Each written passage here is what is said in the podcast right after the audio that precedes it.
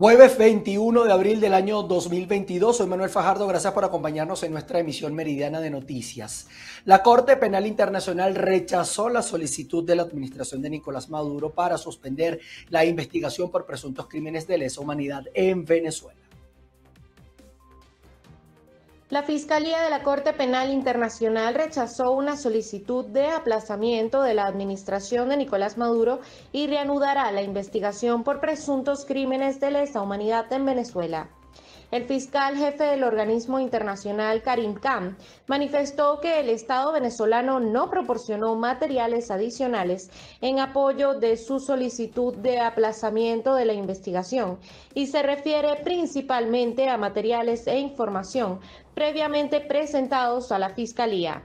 La CPI señaló que ha revisado y evaluado dicha información durante el curso de su examen preliminar para eliminar a su evaluación. Khan solicitó a la sala una autorización para reanudar la investigación en virtud del artículo 18, numeral 2 del Estatuto de Roma. Además, indicó que solicitará invitar a las víctimas a formular observaciones para determinar si hubo crímenes de lesa humanidad en Venezuela durante la administración de Nicolás Maduro.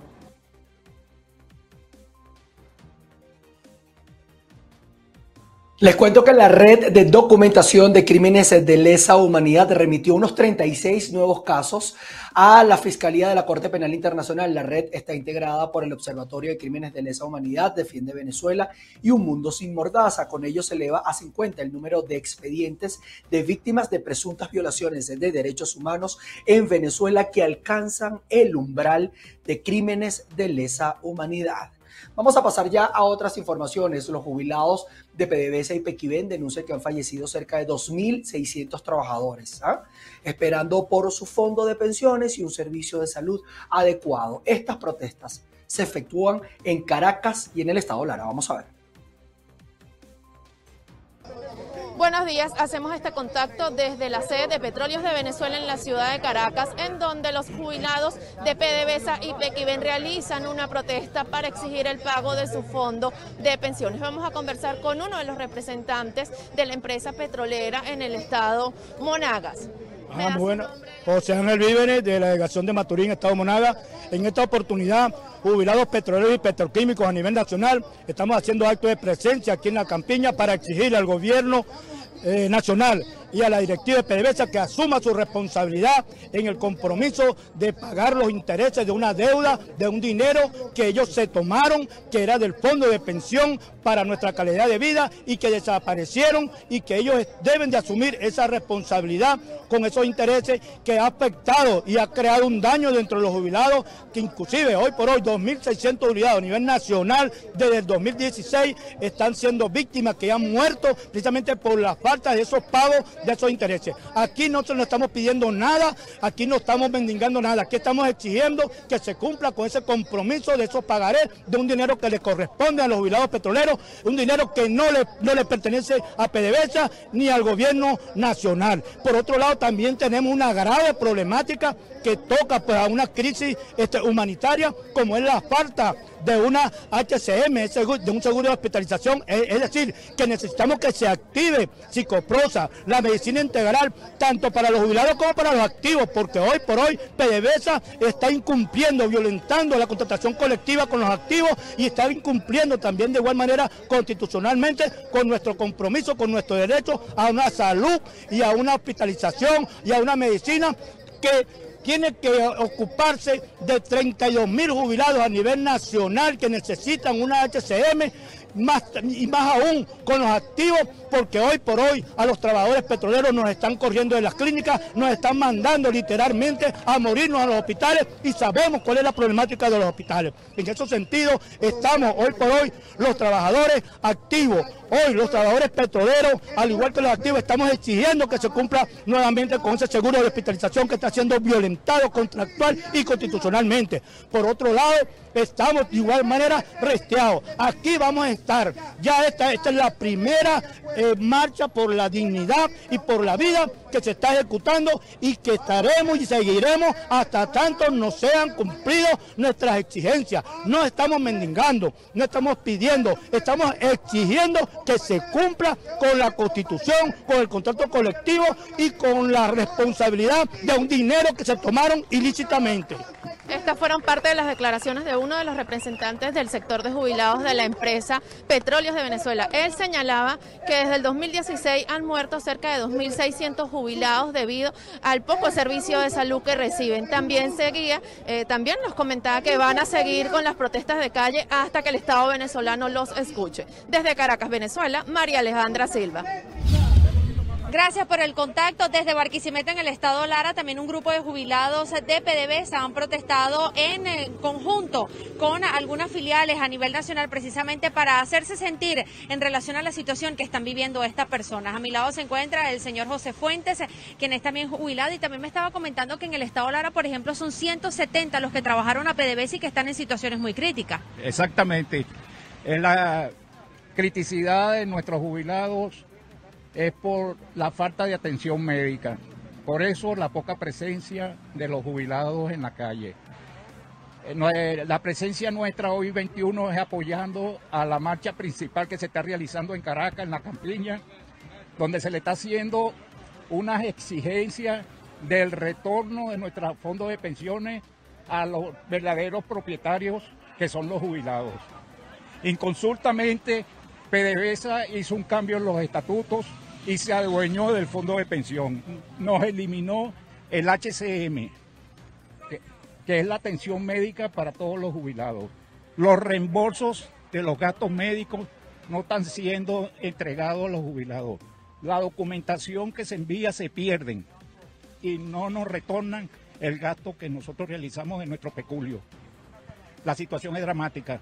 Se nos han muerto una gran cantidad de jubilados por falta de atención médica. Esto es dramático lo que nos está pasando. ¿Algún beneficio que reciban ustedes actualmente o cuál es el salario que ustedes devengan por ser jubilados de PDVSA? Bueno, tenemos una pensión mínima y se nos están entregando cuatro petros, que es una cantidad muy por debajo de lo verdadero que nos tienen que pagar, que son 600 dólares mensual. Eso representa unos intereses que han arrojado el fondo de pensión. Incluso no se nos entregan las auditorías que se tienen que entregar anualmente. No están siendo entregadas. Entonces desconocemos, eso es una caja de Pandora. O sea, el PDVSA no entrega cuenta de nuestro fondo de pensiones. otro, detalle que usted me estaba comentando, y perdone que eh, lo, interrumpa, es que las manifestaciones de PDVSA no tienen mucha gente porque muchos de los jubilados pasan los 80 años. Correcto, hay jubilados de 70, entre los 70, 80 y 90 años de edad. Pero lo más lamentable es que no tienen calidad de vida. No tienen calidad de vida. Eh, la pensión, lo poco que ganan o que ganamos, no nos alcanza ni para los gastos médicos. Entonces, la situación es muy grave. Es grave lo que nos está ocurriendo. Muchísimas gracias, señor José. Esto es lo que se está viviendo en el Estado de Lara en relación a esta protesta que están realizando los jubilados de PDVSA, que se está llevando a cabo en muchos otros estados del país, precisamente para hacer sentir su malestar en relación a la calidad de vida que ellos están eh, llevando luego de haberle brindado muchos años de servicio al Estado venezolano. Es la información que manejamos desde Barquisimeto en el Estado Lara. Gracias por el contacto informativo. Reporto para ustedes, Andreina Ramos. PDVSA devuelve el la falta de combustible pone en riesgo la producción agrícola y ganadera, esto en el estado Falcón, así como también la distribución de quesos en los mercados de la región. Miembros de la Comisión de Seguridad y Combustible de la Federación de Ganaderos del Estado Falcón denunciaron que unos 3.000 productores son afectados por la falta de combustible, principalmente por el gasoil. Por otra parte, destacaron que está en riesgo el ciclo de tierras de este año, así como la distribución de 60.000 kilos de quesos mensuales en los mercados de Coro y Punto Fijo todos los productores de varias asociaciones eh, estamos muy preocupados por la, situación de la producción. En este caso, eh, vamos a hablar específicamente del queso. Tenemos en riesgo aproximadamente entre 56 mil y 60 mil kilos de queso eh, que no podría salir a los mercados normales, bien sea coro o punto fijo. También tenemos problemas con la producción agrícola no tenemos algunos, en algunos casos ahorita acaba de comenzar la zafra para preparar tierra para sembrar cebolla, melón, tomate, una, una, serie de, productos que se hacen aquí y no lo estamos haciendo porque no tenemos el gasoil, no tenemos combustible. A esta realidad se le suma el mal estado de la vialidad en la región, situación que ha empeorado con la llegada de las lluvias y que les impide la movilización en los campos de producción. Es parte de la información que tenemos a esta hora desde el estado Falcón. Volvemos nuevamente a la emisión meridiana de Noticias BPI TV. Vamos a materia de comunidad porque en La Sidra, en el municipio de Naguanagua del estado Carabobo, denuncian el colapso del sistema de aguas servidas que los mantiene sumidos en la putrefacción. Establecemos este contacto desde el estado Carabobo, región central de Venezuela. Nos encontramos específicamente en el municipio de Naguanagua. El día de hoy un grupo de vecinos se encuentran protestando. Vamos a dejar que sea uno de los voceros quien nos dé detalles de esta actividad. ¿Cuál es su nombre y qué es lo que ocurre? Buenos días, le habla la señora Lisbeth Roja de la comunidad de La Sidra, Naguanagua, Estado Carabobo.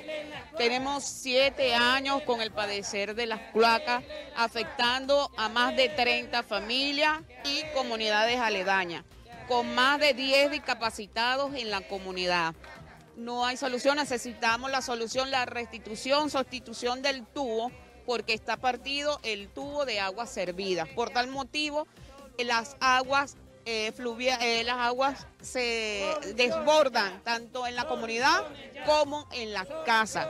Ahí hay niños, personas adultas con discapacidad y todos estamos afectados, todos los entes están cumplidos, eh, todas las cartas están en los entes competentes, ya se han hecho todas las diligencias, por tal motivo tomamos esta acción. Declaraciones de una de las voceras que se encuentra el día de hoy protestando en una de las comunidades ubicadas en el municipio Naguanagua. Ellos están denunciando obstrucción de la red de cloacas. Destacan que hay niños y ancianos enfermos por este desbordamiento de aguas servidas. Hacen un llamado a la alcaldía de la jurisdicción a prestar soluciones pertinentes para todos los afectados. Con esta información despedimos este contacto desde el estado Carabobo, quien les reporta Ruth Laverde. Pasando al estado portugués, la SODI 33 recorrió por vía acuática la central hidroeléctrica Peña Larga, la cual actualmente solo produce 20 de los 40 megavatios que puede generar, afectando a tres estados del occidente del país. Veamos el informe. En la represa nos encontramos para, como lo ha dicho el gobernador, robustecer el sistema eléctrico nacional los trabajos están orientados mediante un equipo de buzos para revisar la rejilla, evitando así la pérdida de 20 megavatios. El sistema eléctrico nacional va a contar muy pronto con todo el fortalecimiento de esos 20, 20 megavatios y así suministrar, distribuir esa energía a nuestro pueblo que tanto lo necesita.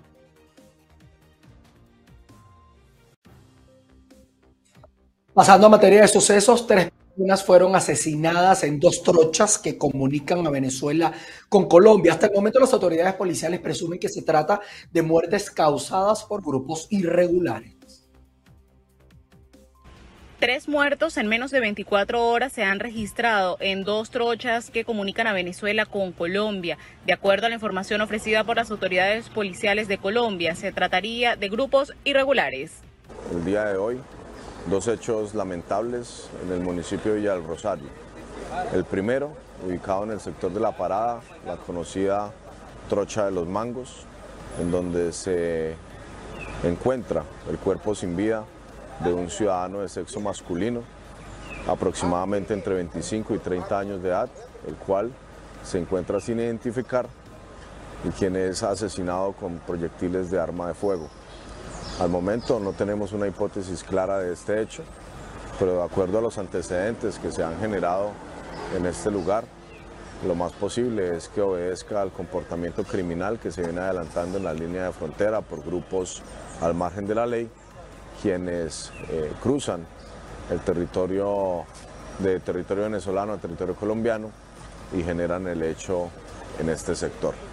Por otro lado, tenemos que informar igualmente en el sector de Juan Frío, sector rural del municipio, el hallazgo de dos cuerpos sin vida, también ultimados con armas de fuego.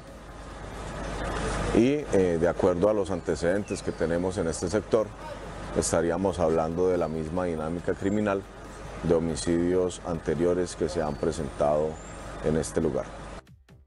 Hasta el momento las autoridades venezolanas no han ofrecido ningún tipo de información o comunicación con respecto a lo sucedido en las trochas de la frontera con Colombia, reportó desde el estado Táchira Lorena Bornacelli. Vamos a pasar al estado de Nueva Esparta porque de 20 a 60 dólares debe presupuestar una familia en esta región insular del país para poder costear el servicio de agua por tuberías, porque puede durar sin servicio del vital líquido hasta más de un mes. Las fallas en el servicio de agua suman precariedad a los trabajadores y preocupación en el ámbito empresarial. Resolver con camiones cisternas y botellones de agua es la alternativa, pero no una opción económicamente viable y tampoco ajustada al desarrollo que se espera para Nueva Esparta. FETRA Esparta y Fede Cámaras se pronuncian al respecto. Como un trabajador con 130 bolívares mensuales tiene para comprar un camión de agua por lo menos cada 15 días. Sin embargo, no, no podemos garantizar, digamos, el tema de servicio, pues fíjate que aún este, haya venido poca gente, igual se presentaron fallas desde el punto de vista eléctrico, se presentaron, digamos, algunas inconsistencias con respecto a lo que es el suministro de agua. La exigencia es que la hidrológica presente un plan de inversión que permita saber por lo menos en qué tiempo podría mejorar la situación de la infraestructura. Esto porque el perfil del turista dice que la mayoría se está hospedando en lugares privados y en estos lugares no está resuelto el servicio como si pueden hacerlo los hoteles. Desde el Estado de Nueva Esparta, Ana Carolina Arias. Con esta información vamos a establecer nuestra primera pausa comercial. Vamos a revisar al regreso información internacional, así que no se parten, tenemos más para ustedes. Seguimos con ustedes en la emisión meridiana. El ministro de Defensa de Rusia, Sergei Shoigu, informó que las tropas de su país se hicieron con el control de la ciudad ucraniana de Mariupol, luego de intensas batallas registradas desde el inicio de la invasión el 24 de febrero. El presidente de los Estados Unidos, Joe Biden, señaló como cuestionable que Rusia controle Mariupol. Biden pidió a Putin que permita la entrada de ayuda humanitaria a Ucrania para que las personas atrapadas dentro de la planta siderúrgica puedan salir.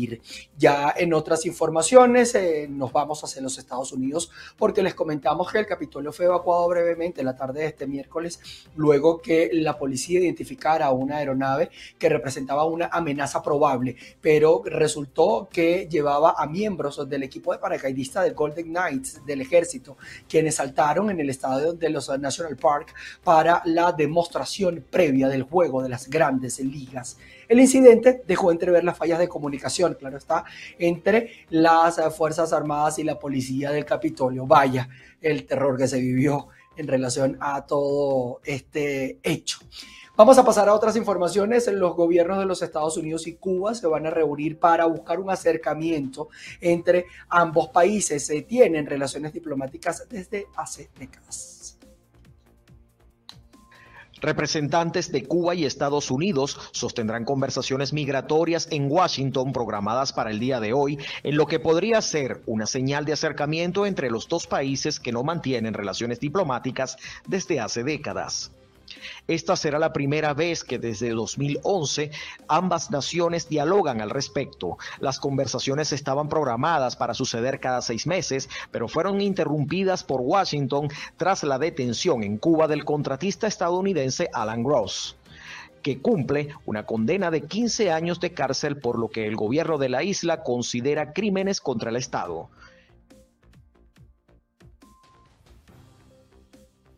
Les cuento que Australia no impugnará la decisión de la justicia del Reino Unido sobre la extradición del fundador de Wikileaks, el australiano Julian Assange, hacia los Estados Unidos para ser juzgado por supuesto espionaje e intrusión informática. El ministro de Finanzas de ese país oceánico, Simon Birmingham, también destacó que Assange mantiene el derecho de apelar al máximo tribunal británico y que Australia brindará la asistencia consular a su, a su ciudadano detenido.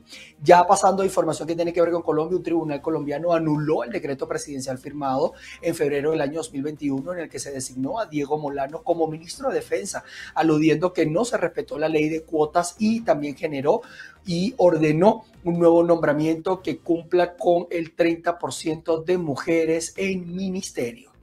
Vamos a ver la nota. Un tribunal colombiano anuló el decreto presidencial firmado en febrero del 2021 con el que se designaba a Diego Molano como ministro de Defensa, aludiendo a que no se respetó la ley de cuotas de género y ordenó un nuevo nombramiento que cumpla el 30% de mujeres en ministerios. La decisión salió a la luz este miércoles y puede ser apelada. Fue tomada por el Tribunal Administrativo de Cundinamarca y declara la nulidad del decreto 134 del 6 de febrero del 2021 con el cual el presidente Iván Duque designaba a Diego Molano en el cargo que actualmente ostenta. El fallo además pide al presidente que se dé cumplimiento a la ley 581 de 2000 para que al momento de nombrar a los ministros de su gabinete respete la cuota mínima del 30% de participación de mujeres en los cargos de máximo nivel decisorio de los ministros. Molano llegó al cargo el primero de febrero del año pasado, después de que su antecesor Carlos Holmes Trujillo falleciera el 26 de enero. A lo largo de su gestión, Molano se ha enfrentado a polémicas como la muerte de menores de edad en bombardeos y la actual masacre que dejó 11 personas fallecidas en Putumayo, de la cual Naciones Unidas pidió esclarecimiento de los hechos. Ya para ir cerrando nuestro espacio informativo, les contamos eh, lamentablemente un ataque con 12 personas muertas en una mezquita chi. Les contamos eh, que este, esta mezquita ubicada al norte de Afganistán, el ataque también dejó unas 35 personas heridas, eh, según el último balazo oficial. El ataque ocurrió este jueves durante el rezo de mediodía en el templo que estaba repleto de fieles en la ciudad de Mesar e Sharif, capital de la provincia de Balk. Así la situación en medio de estos ataques que se están dando y de alguna manera Medio Oriente también está generando mucha información lamentable con este tipo de ataques. Nosotros con estas imágenes desde esta mezquita chi vamos a cerrar nuestra ronda informativa del mediodía. Los invitamos a que se mantengan conectadas a nuestra señal y nuestras distintas plataformas porque vamos a estar generando información para ustedes y nos volveremos a encontrar a las 6 de la tarde, nuestra emisión central de noticias. Se les quiere. Chao, chao.